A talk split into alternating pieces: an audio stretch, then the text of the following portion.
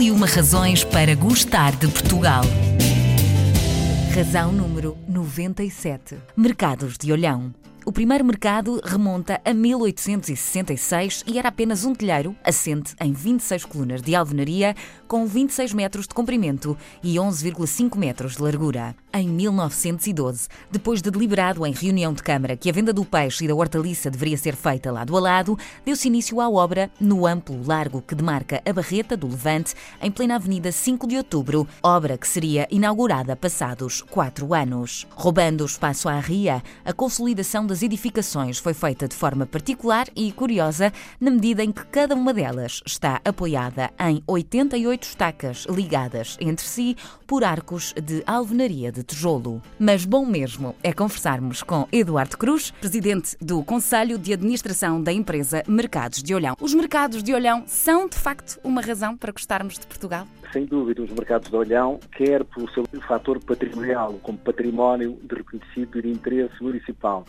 uh, classificado como tanto, quer como a sua vivência ao longo destes últimos 100 anos, uhum. são hoje mais que um ex-libris de, Olhão, são mesmo um ex-libris do Algarve. Para quem não conhece e para aguçar assim um bocadinho mais o apetite, o que é que estes mercados têm que mais nenhum outro mercado português oferece ao nosso público? Primeiro, portanto, desde logo está entre o, o casco urbano antigo, portanto, aqui os bairros tradicionais antigos e Ria Formosa, portanto, desde a Ria Formosa, portanto, tem uma relação com o mar que lhe depois transporta para o setor do peixe como peixe fresco e marisco. Portanto, tem o falejar, tem a tradição, tem, para além dos produtos do mar, uhum. tem todo o colorido do ponto de vista dos produtos que oferece, todos eles ligados ao mar e encontramos também uh, alguma coisa como uh, produtos secos, peixe seco, como o litão, que é tão tradicional aqui em Olhão, num prato de Natal. Substitui muito o bacalhau uhum. aqui, em, particularmente em Olhão. No hortofrutícola tem toda a gama de produtos hortícolas, desde frutas a legumes e também os talhos e as charcutarias. Zonas envolventes tem uma zona de fruição de lazer, com diversas atividades, desde a cestaria, uh,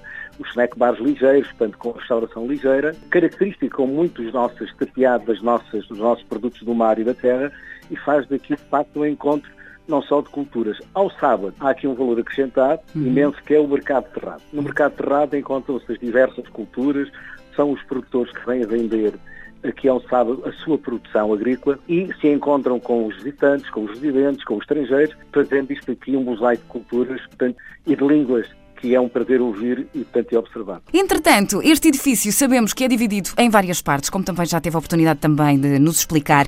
Tem uma história incrível por trás e nós queremos começar pelo princípio. Assim, de uma forma muito resumida, vamos lá voltar atrás no tempo. Como é que toda esta estrutura foi pensada e porquê? Conseguimos perceber? Conseguimos. Antes de ele está assente sobre a antiga Praia dos Pescadores. Existiu aqui um mercado antigo, portanto, com um telheiro, temos que pensar, 120 anos atrás, e em 1916 eh, nasceu este mercado. Já com esta estrutura, são dois edifícios com uma estrutura de ferro e vidro, portanto, da época do ferro. Diz, nós não conseguimos ainda fazer a pesquisa profunda para ter a referência quem foi o projetista destes uhum. mercados, Diz que, dada a época do ferro, terá sido, portanto, inspirado no Gustavo Eiffel, quando passou a ir para o Porto e trouxe, portanto, a utilização do ferro.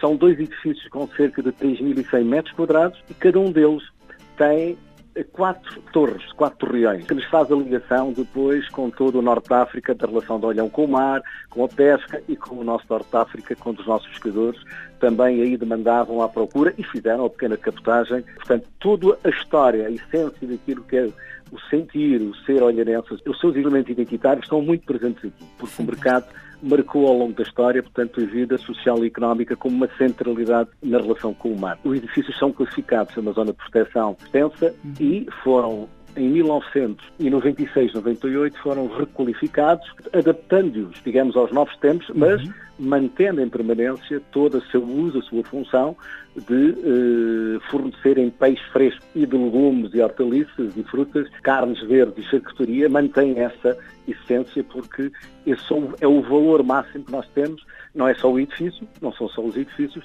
mas é também tudo aqui, a vivência que aqui se passa. E quem é que mais visita os mercados de Olhão? Conseguimos perceber os nossos portugueses, obviamente, que não dispensam uma visita a um bom mercado, portanto, obviamente que muitos portugueses, mas os estrangeiros também já começam a querer descobrir os nossos sabores ou ainda nem por isso? Olha, em primeiro lugar, portanto, primeiro são os portugueses. Eu nos últimos 10 anos observei, portanto, que frequentava esta zona e nós éramos 97% de portugueses aqui há 8, 9 anos uhum. e 3% de estrangeiros. Hoje, nas manhãs, em qualquer manhã de verão ou de inverno, são aí cerca de 80% de estrangeiros e 20% de portugueses aqui nestas planadas. Continua a haver a predominância dos portugueses. A atividade moderna de Olhão, portanto, que foi descoberta com estas suas formas destes bairros antigos, trouxeram, portanto, imensos estrangeiros, com a vinda do hotel 5 estrelas do Real Marina Spa, trouxe muita gente estrangeira que depois acabou por adquirir as suas casas aqui na zona histórica, tem vindo a requalificá-las, a manter a traça e são frequentadores também deste espaço e são consumidores. Portanto, há aqui muitos franceses, holandeses, ingleses e alemães